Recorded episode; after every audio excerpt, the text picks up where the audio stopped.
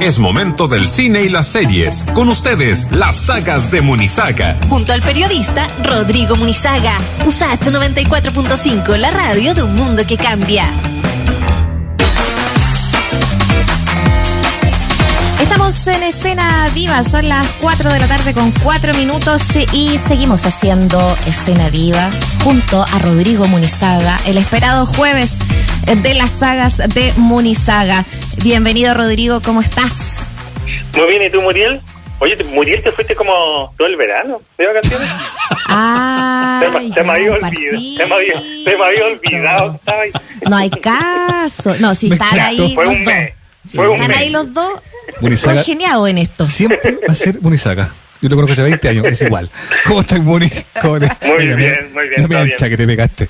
Oye, eh, a propósito de, Y es porque de marzo, reclamó también este. Claro, a propósito de marzo y, y de gente que retoma labores, no puedo dejar de preguntarte por lo que ha sido la primera semana de la tele chilena, de los matinales, que, que igual es algo que llama harto la atención, son horarios bien privilegiados la tele local, se ha dado una disputa bien importante, Chilevisión mantiene un liderazgo y por lo que estaba viendo, es primera vez, después de siete años, que en un primer mes Chilevisión le gana a Mega. Eh, ¿Cómo leer aquello?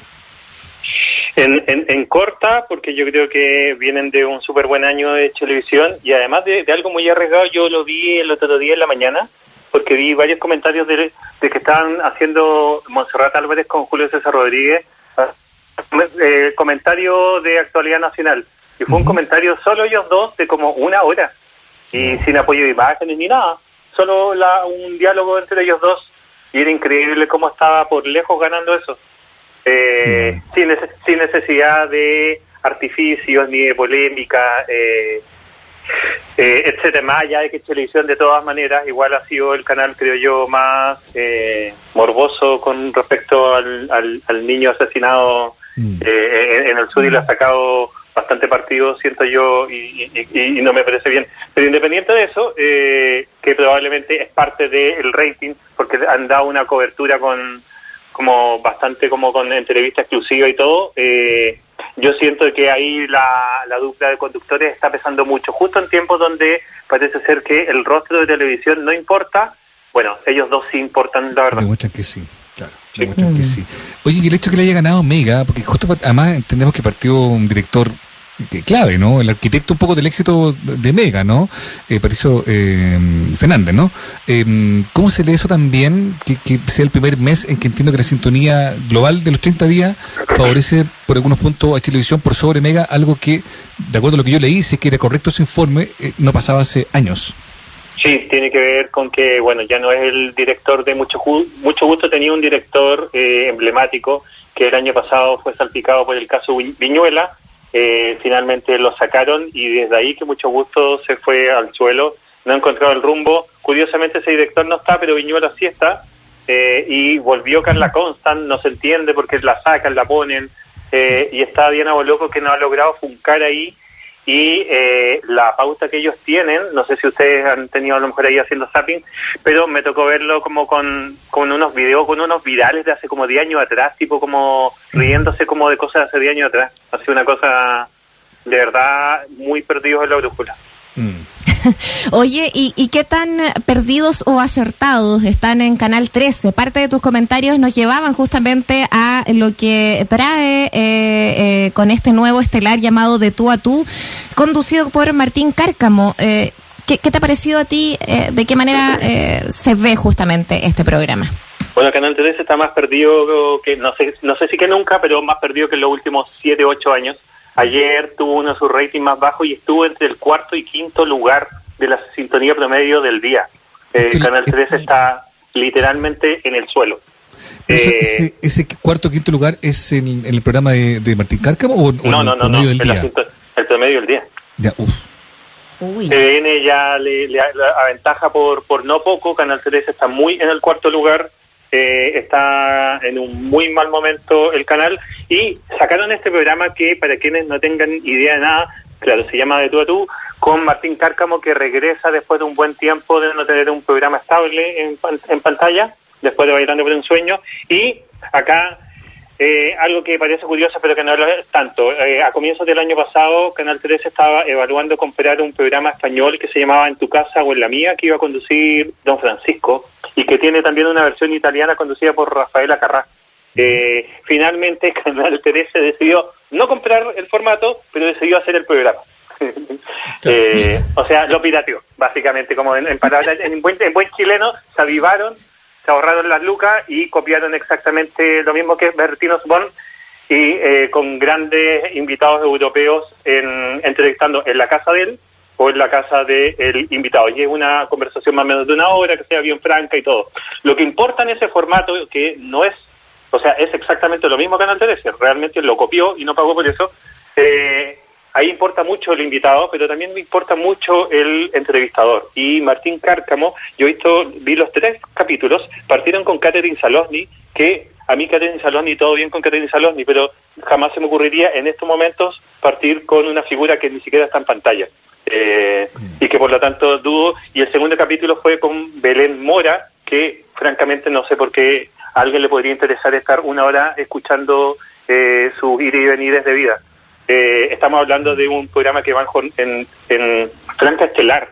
Entonces, la elección de invitados, porque Martín Carpo me parece que es un súper buen animador, eh, pero no sé si me parece tan buen entrevistador, pero acá tiene un tono que es terrible, porque tiene un tono como si estuviera entrevistando enfermos terminales, como que baja el tono y pone una cara, y, y entonces como una cosa y otra que es, como me decía una amiga el otro día, es como ese tío en una fiesta familiar después del almuerzo cuando ya son las 5 de la tarde y el, tío insiste en seguir hablando y uno lo único que quiere ir a, dormir una fiesta. Bueno, ese, ese es Martín Cárcamo, así uno se pero, con Martín Cárcamo. Pero, pero Rodrigo, eh, o sea, pa una, o sea, sabemos que eh, es un rostro de, del canal, sabemos que, eh, como tú dices, es un programa que busca que sea el, el, el entrevistador sea protagonista en el fondo también de, de la historia, no solamente los entrevistados, entrevistadas. Eh, ¿Qué pasa ahí? Porque finalmente, eh, más allá de si es un bueno o mal entrevistador, es un protagonista. ¿Hay, hay flojera en el juego de, de, de, la conducción? No sé. Sí, yo, yo, yo, creo que dos cosas. Primero hizo el contrapunto de cómo el matinal que está ganando, eh, hay dos conductores que solo conversan. A mí me parece que la conversación en estos tiempos es súper importante en la tele y la gente sí está dispuesta a, a escuchar cosas en profundidad. Ya no es necesario como el griterío y esta cosa como de causa-efecto. Realmente me parece sí que es importante que Canal 13 le dé espacio a un programa de entrevista. Eso me parece súper bien. Eh, como que yo creo que está bien el momento. El punto está en que no es el conductor y, y tampoco son los invitados. Si Don Francisco hubiese conducido finalmente este programa, te aseguro que el ciclo no habría partido con Catherine Saloni. Te aseguro que jamás habría partido con eso, habría partido tal vez con una entrevista a Piñera, a Bachelet, o no sé, a Mon o a alguien. ¿No será, ah, pero... Eh, ¿No será entonces como en la elección de los personajes, en la falta como de urgencia, de contingencia o de, noticiosa, se refleja también como la como el escaso ánimo competitivo del canal en general? ¿Será que el, será aquella elección de, de personaje el reflejo de lo que está viendo el canal entero en el fondo? Mm, yo, yo, yo creo que eh, en, en, parte, o sea, no en parte, yo creo que la gran responsabilidad acá está en que el hijo del dueño del canal, eh, sin saber de televisión eh, y después de pasar por distintas áreas, en un par de años se convirtió en director, él no sabe televisión, no tiene idea de televisión, y ha sido muy arrogante de pensar que sabe, y ya, ya no ha sabido, es como cuando llega un entrenador de fútbol y el que siempre fue el 10 lo pone de medio campo, y y entonces el jugador se siente incómodo y no rinde lo que tiene que rendir.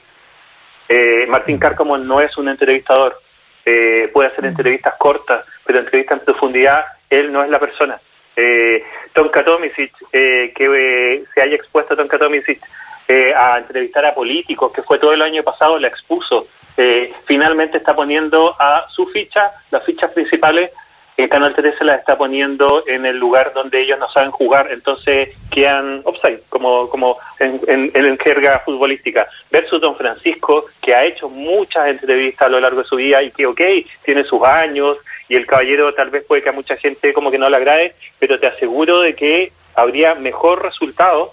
Eh, yo creo que le tuvieron miedo, pero es alguien que sabe, o si no, busca a alguien que realmente sepa hacerlo alguien como Julio César Rodríguez, que no es del canal, estoy diciendo alguien como Julio César Rodríguez, perfectamente podría hacer entrevistas en profundidad y, seguramente le iría súper bien.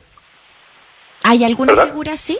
¿Y en el canal hay alguna figura que tú identifiques que No, definitivamente no. No, no, en el canal no la hay.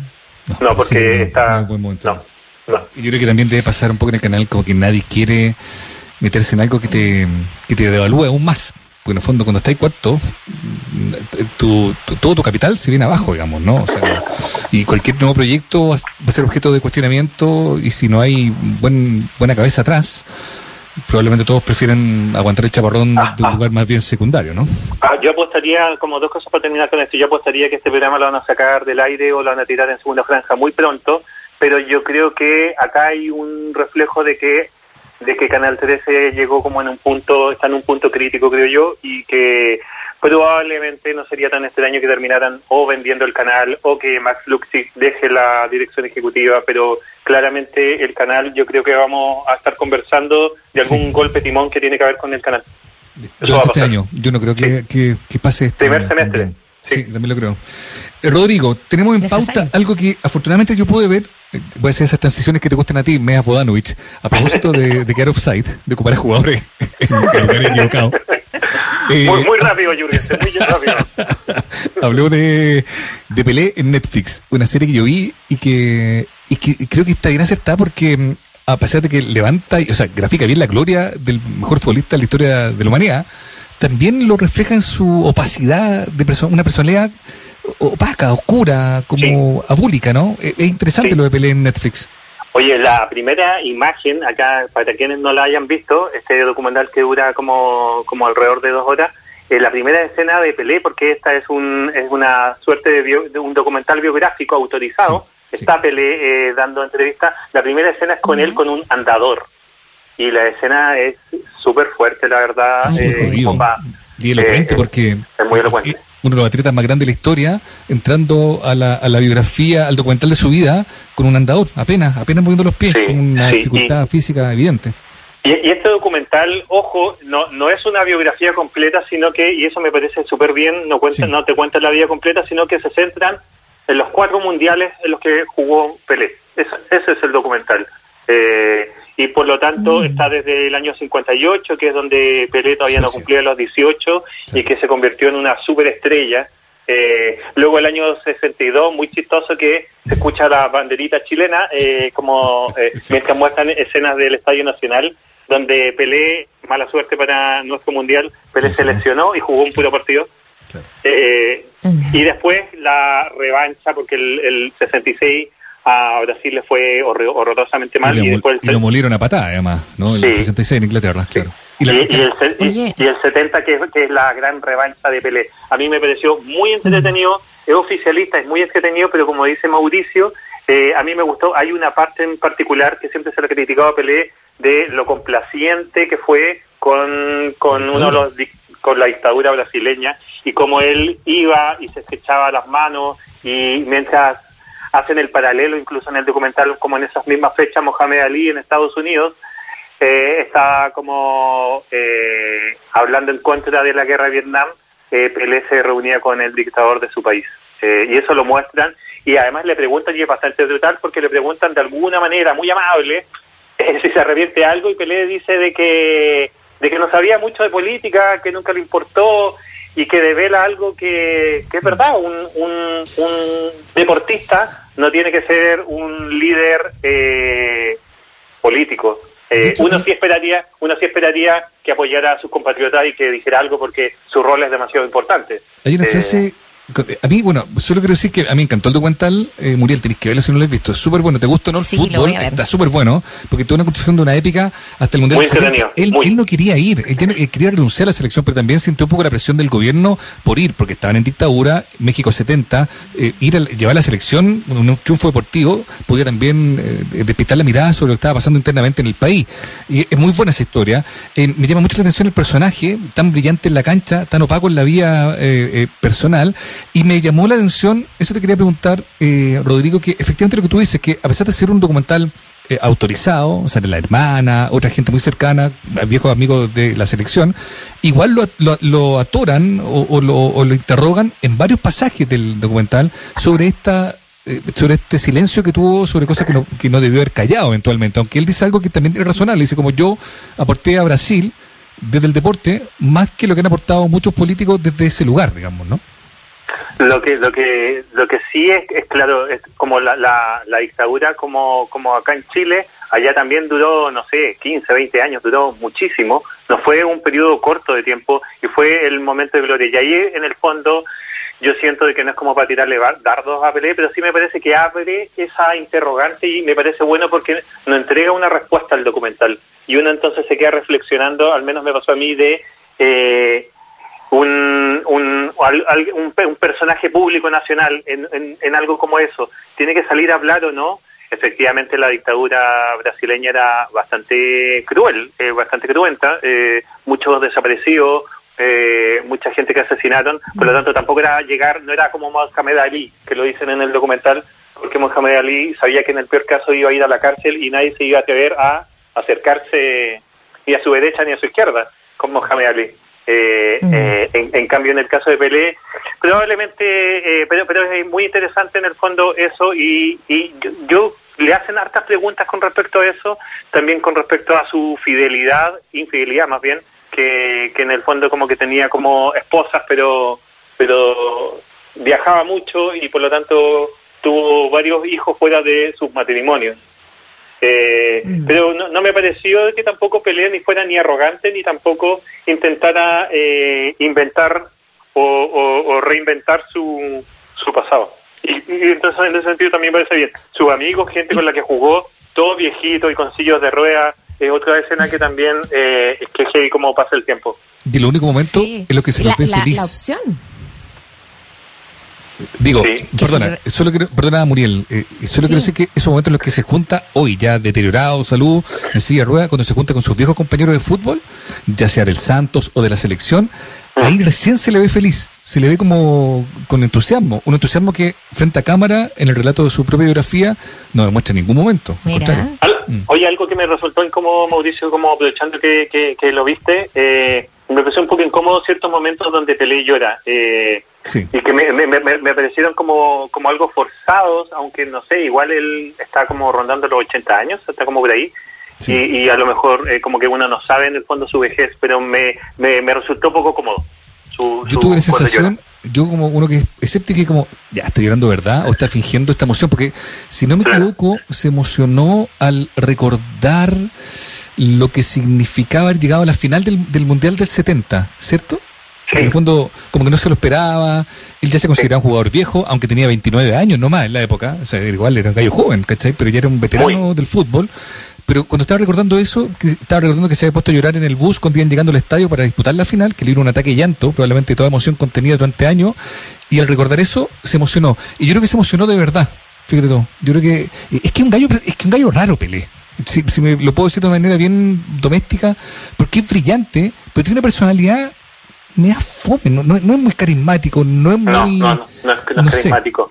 Y, y, y, a mí también me parece que tampoco, al contrario, tal vez como de Maradona, y que, se, que era como canchero, era, este era todo lo contrario, pero también creo que en cuanto a preparación, pese que ambos son de origen humilde, me parece que igual Maradona tuvo más instrucción a lo largo de su vida y me parece que Pelé no. Tal vez como porque en, en aquellos años Brasil era muy pobre, pero me da una sensación de, de, de alguien que en el fondo tuvo la suerte que era bueno para jugar a la pelota, pero en el fondo no tenía muchas más luces.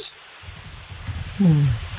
Oye, qué, interesante también como la, la apuesta, o sea, escucharlo a ustedes y, y, y, y pimponear ahí con, con respecto a esta, esta serie. Yo creo que entusiasma eh, el entusiasmo también de ustedes frente a, a, lo que fue la elección de estos dos directores británicos que hicieron también eh, con esta figura eh, notable. Lo vamos a recomendar entonces Pelé para que la encuentren en Netflix. Y también en Netflix está la película eh, First Reform, eh, que también es parte de tus comentarios, Rodrigo. Una película que no se estrenó acá en nuestro país. Está escrita y dirigida por, por Paul Schrader, eh, que es además el guionista de Taxi Driver, que ha trabajado harto con, con, Scorsese también. Eh, cuéntanos un poquito de esta película eh, ya en los últimos momentos también de, de este bloque. Sí, es, eh, Ethan Hawke interpreta a un pastor de este tipo como de- de pastores que sí se pueden casar y tener hijos y él eh, está enfrentando como una crisis de vida él está a cargo como de, de una iglesia y eh, el tipo está lleno de dudas. La verdad es que es como el, peor pastor que puede estar como para los fieles de esa iglesia. Su hijo murió en la guerra de Irak, su, su esposa lo dejó y él que ve todo mal eh, se empieza a, tener como, como una relación como de, de fel- feligresa con, con padre con eh, una chica que está interpretada por Amanda Seyfried que está embarazada y que su marido no quiere tener hijo porque siente que en realidad como que es una activista medioambiental que ve todo negro y, y ella es muy positiva y el marido es muy negativo y Ethan Hawke trata de aconsejarlos pero él en verdad también cree que como que la vida no vale nada y, como que en realidad no hay que traer ni un hijo al mundo. Y lo que comienza a pasar en la película es, es imposible de, de, de contárselo. Sí les puedo decir de que de verdad yo creo que es de las mejores películas que yo he visto en los últimos años es impresionante, es arrolladora la película. Ethan Hawke, que hace el papel protagónico, él está espectacular, no estuvo nominado al Oscar y es un robo que no lo hayan nominado al Oscar. Esta película se ganó un montón de premios independientes, una película más bien independiente, una película adulta, no es una película así taquillera, tampoco es una película eh, de, en tono europeo ni Inglaterra, es una película muy intensa, eh, es una película así, eh, con más grises que, que cosas luminosas, y, y eso, claro, la hace una película que, que te pega en la cabeza y no te suelta por varias semanas. Oye, Está en Netflix, por favor, yo- véala. Yo siempre he pensado que Ethan Hawke es un gran actor, pero conocido por las razones equivocadas. Porque la gente dice, ah, esta, esta, ¿cómo se llama esta, esta romántica trilogía? Antes del que hizo- amanecer. Claro, con Richard, Ah, de Richard claro. Linklater también, creo, ¿no? O, Sí. o que fue parte de Reality Bites, eh, Sí. en fin, pero tiene algunas películas notables. Bueno, Boyhood es una, yo creo que en donde, donde está muy bien. Esta otra, mm, antes de que el diablo sepa que está muerto, cuando actuó, ¿te acuerdas cuando actuó- Espectacular esa película. Thomas Anderson, Y ella la película está- más buena, sí. ¿cierto? Eh, Y ahí está- está súper bien y me da la sensación de que no, no sé si ha sido tan valorado como un gran actor de su generación cuando yo creo que lo es, derechamente. Sí, yo creo que en algún momento yo creo que le falta envejecer un poco más para que le den algún Oscar y como que la academia, como así como lo hizo con Brad Pitt, que a- antes habría sido como imposible que siquiera hubiese estado nominado. Ethan Hawke tiene una nominación al Oscar como actor secundario por Día de Entrenamiento. Esa película no sé si se acuerdan de Sí. Policía Bueno y Policía Malo, en que desde el Washington Cancel. se ganó el Oscar. Claro. Mm. Eh, Ethan Hawke a mí también me parece que es un gran actor. En esta película, de verdad, no se puede creer el personaje y bueno, y todo lo que va pasando en la película. Eh, yo creo que es una película muy oscura y entonces no, no daba con el tono de, de, de- de los Oscars. Eh, Mm. Si alguien tiene alguna duda de que Ethan Hawke, como dice Mauricio, es un gran actor de su generación, véala, está en Netflix. Lejos, o sea, de, de, de seguro es la mejor película que ha estrenado en Netflix eh, desde que es plataforma.